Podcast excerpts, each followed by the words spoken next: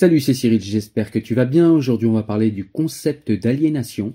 C'est un concept que je trouve intéressant, déjà d'une parce que quand on parle d'aliénation, on parle forcément de liberté. Et de deux parce que l'aliénation, c'est un terme qu'on a un petit peu oublié dans l'espace public et qui est pourtant un terme intéressant parce qu'il permet de comprendre comment on peut faire faire à une personne ce qu'il n'a pas envie de faire en lui volant son consentement, en fabriquant son consentement dans certains autres cas. Mais en tout cas, faire faire à une personne ce que cette personne n'aurait pas souhaité faire, ne souhaiterait pas faire, ou ne souhaite pas faire. Faire faire des choses à une personne sans qu'elle ait pleinement conscience de ce qu'elle fait en réalité. Et c'est ici que je trouve que le concept d'aliénation est intéressant. D'autant plus qu'aujourd'hui nous sommes dans une société qui sacralise le droit de faire ce que l'on veut, de céder aux moindres caprices euh, des individus qui sont désormais atomisés.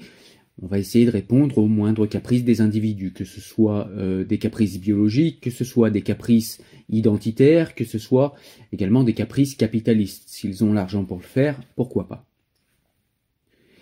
Et donc, euh, le terme aliénation, eh bien, on va commencer par le définir. Ce terme aliénation vient du latin alienus, qui signifie autre ou étranger.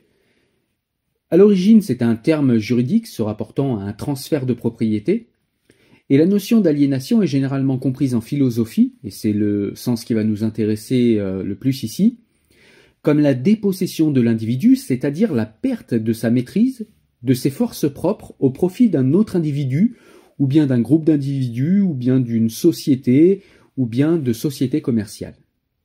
Il renvoie ainsi fréquemment à l'idée d'une inauthenticité de l'existence vécue par l'individu aliéné. Alors, j'aimerais te citer Spinoza pour commencer cette réflexion ensemble.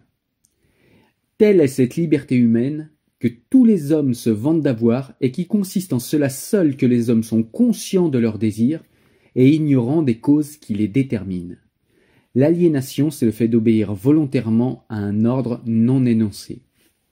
Alors ce qu'il y a d'intéressant avec cette phrase de Spinoza, c'est tout simplement que les personnes qui font des choses, qui posent des actes, qui choisissent des dogmes, pensent qu'ils sont libres dans le sens où ils sont conscients de leur désir d'adopter tel euh, dogme, d'adopter telle posture, d'adopter telle religion, d'adopter tel comportement, ils sont conscients de ces désirs-là, ils sont conscients de leur volonté à aller vers tel ou tel but, mais, selon Spinoza, ils ne sont pas libres en réalité parce qu'ils sont ignorants des causes qui les déterminent, c'est-à-dire des causes qui ont fait naître en eux tel ou tel désir, tel ou tel but, telle ou telle posture, ou telle ou telle appétence pour tel ou tel dogme. Et c'est en cela que l'on peut avoir et faire en soi un travail de désaliénation, c'est en essayant de comprendre qu'est-ce qui détermine nos actions, nos désirs, nos passions, nos affects, nos colères, nos joies, etc. Toujours selon Spinoza, il n'y a pas plus aliéné qu'une personne qui est aliénée à ses propres passions, puisqu'il est aliéné 24 heures sur 24. Mais encore, puisque la personne qui est aliénée à ses propres passions va être aliénée à des tiers, à des sociétés de communication, à des individus, à un patron un petit peu malin, à un ennemi, si ce tiers arrive à faire naître dans la personne des passions comme la colère, comme la peur, comme l'envie, comme l'angoisse, comme l'orgueil, etc. Donc on peut manipuler l'homme également par ses passions.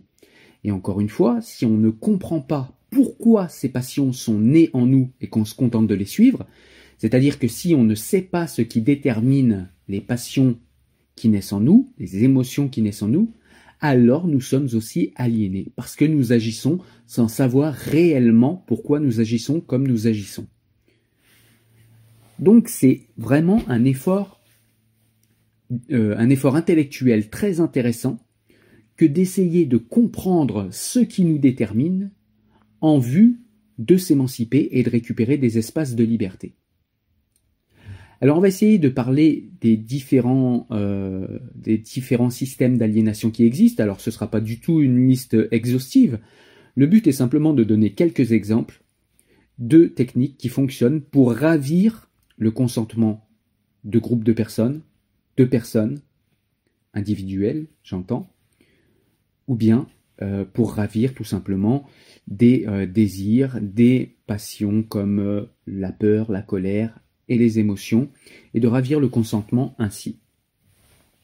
Avant cela, je voudrais parler déjà de l'aliénation religieuse rapidement.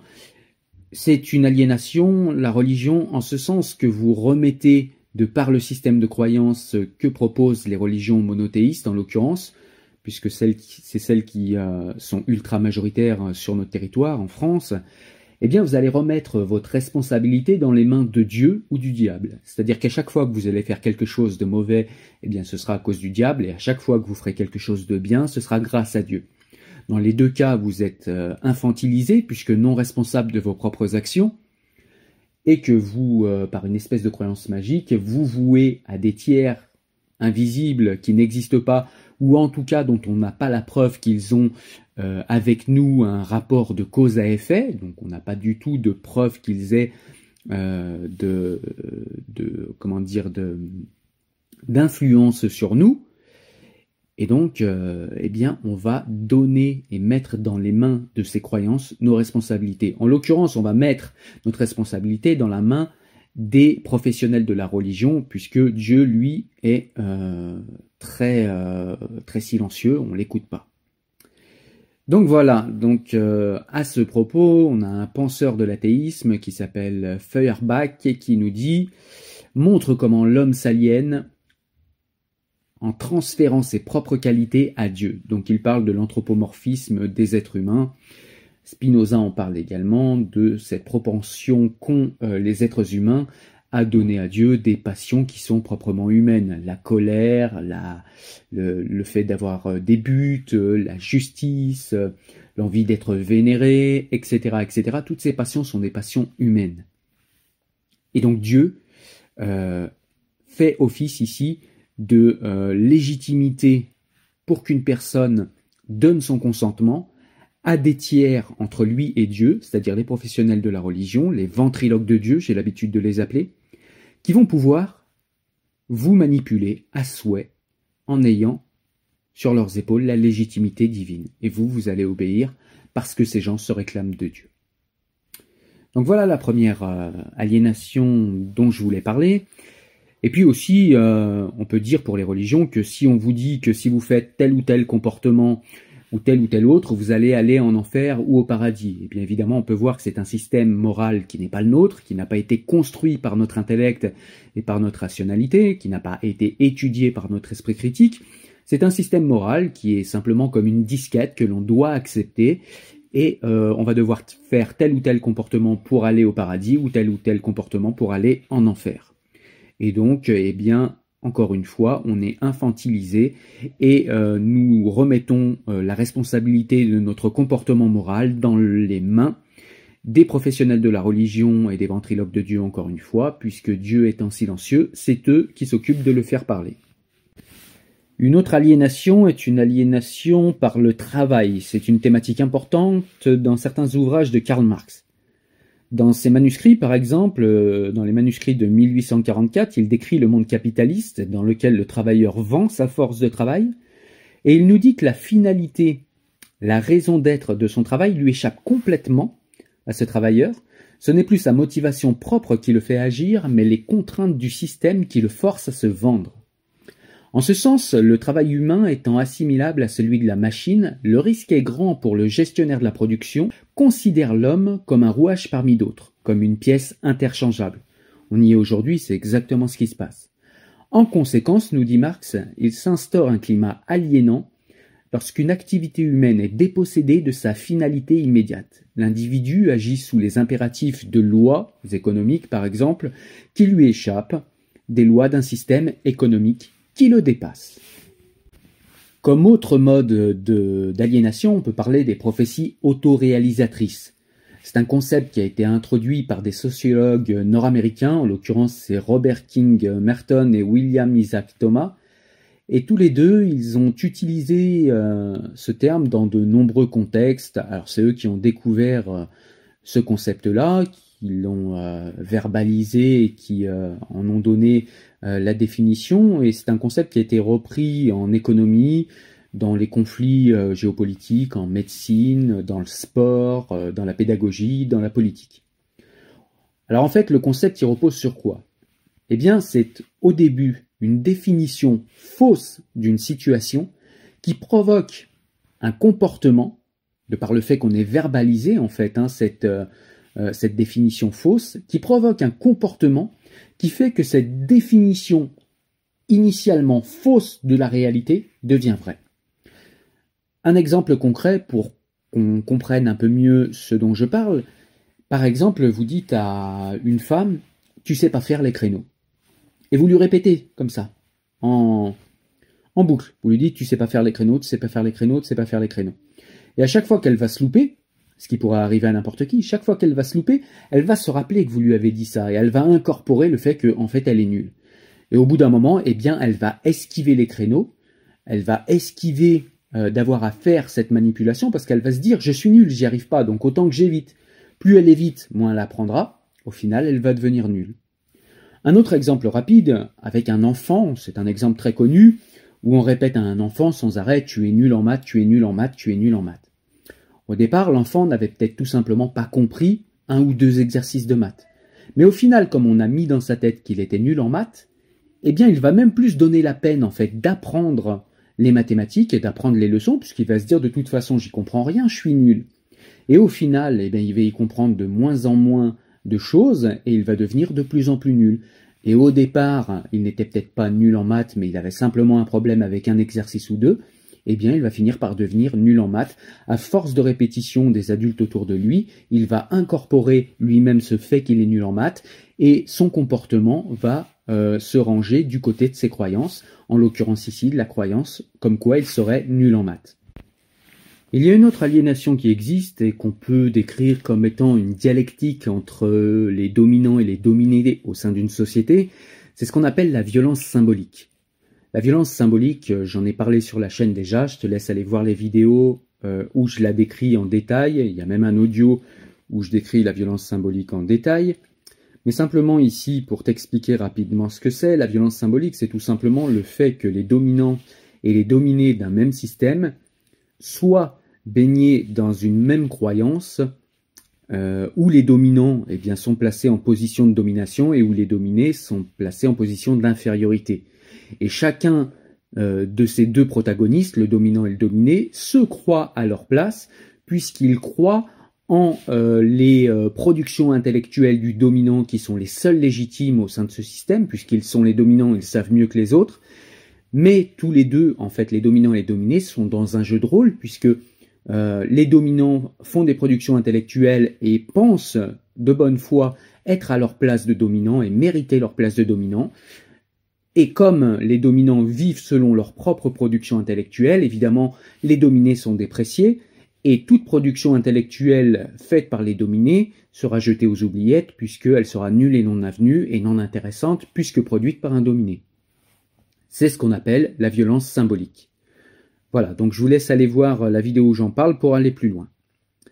Il y a aussi d'autres moyens de manipuler les gens et de leur ravir leur consentement, c'est euh, par les méthodes que nous explique Gustave Lebon dans Psychologie des foules, un livre intéressant que j'ai également chroniqué, que je t'enjoins à aller voir, où il nous parle des façons de diriger les foules par divers moyens comme la violence symbolique dont on vient de parler, mais aussi par la répétition, par la suggestion d'idées ou la suggestion euh, d'idéologie, par l'habitude, par euh, le fait de contrôler ou de maîtriser ou de provoquer des émotions ou des passions, etc. Vous verrez, il y a plein d'autres possibilités de euh, faire, faire à des foules ce qu'on a envie qu'elles fassent et de les manipuler à souhait. Et c'est ce dont parle Gustave Lebon. C'est vraiment très intéressant et c'est une autre manière de vous ravir votre consentement. Donc on voit à la lumière de ces quelques exemples que la liberté ne peut consister seulement pouvoir faire ce que l'on veut et euh, à faire ce que nos désirs, nos passions ou notre intellect nous dictent. il faut forcément qu'on développe une éthique, nous-mêmes, qu'on ait un esprit critique acerbe, aiguisé, pour pouvoir critiquer tout ce qu'on a incorporé dans notre enfance, puisque l'être humain n'est aliéné que parce qu'un jour il est enfant, donc il est vide de savoir, il apprend par le mimétisme, donc il est formatable, donc il est formaté, et donc il doit s'émanciper de son formatage, qu'on appelle parfois condition, il doit s'émanciper de sa condition pour pouvoir récupérer des espaces de liberté, quitte à réadopter, mais cette fois de manière consciente, des comportements qu'il avait déjà avant. C'est-à-dire que pour être libre, il ne s'agit pas de faire bêtement et simplement le contraire de ce qui nous a été appris. Il suffit simplement de repasser au filtre de la rationalité et de l'intellect tout ce que l'on a incorporé comme vrai, comme juste, comme exact et comme éthique, et cette fois de consciemment réanalyser tout ça et de euh, faire ce qu'on pourrait faire avec un fruit, c'est-à-dire de jeter les épluchures et de garder le fruit, de garder le bon fruit. Et c'est ça, en fait, euh, aller dans un chemin de l'émancipation. C'est ce qu'on appelle la liberté par l'émancipation. C'est un concept qui est cher à la France, qui est très mal compris. Par exemple, dans les euh, démocraties anglo-saxonnes ou par exemple aux États-Unis, on sait que pour eux, ils ont une préhension assez infantile, je trouve, et simpliste de la liberté, dans le sens où pour eux, le simple fait de naître et on est libre. C'est pour cela qu'aux États-Unis, vous pouvez faire partie du Ku Klux Klan, des Nation of Islam, ou bien des Black Panthers, ou bien vous pouvez faire partie également de la scientologie, vous pouvez faire partie euh, des Mormons, bref, de tout un tas de sectes, et on vous considérera comme libre même si vous êtes auto-aliéné ou aliéné par un tiers alors qu'en France, on n'a pas du tout cette préhension de la liberté.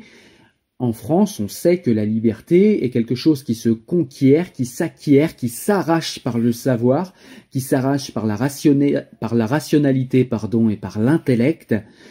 Et donc l'émancipation, le chemin vers la liberté, c'est un chemin. Et sur ce chemin, on doit placer des outils émancipatoires. C'est le rôle de l'école de la République, normalement, même si elle le fait de moins en moins et c'est euh, le rôle de tous ces livres qu'il y a dans notre pays, c'est le rôle de tous ces intellectuels, etc., etc.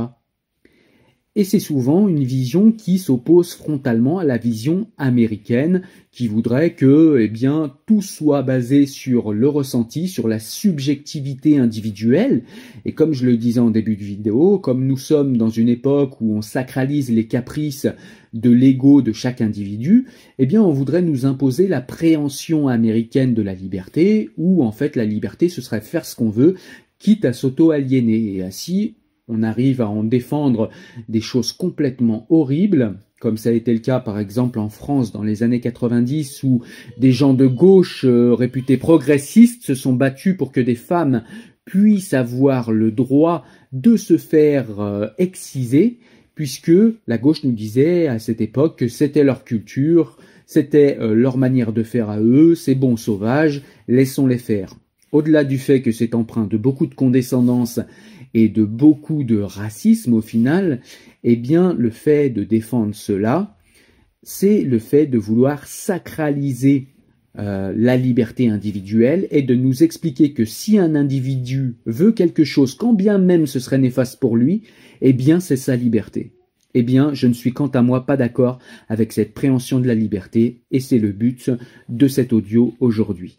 J'espère qu'il t'a été utile, je te souhaite en tout cas une bonne journée, salut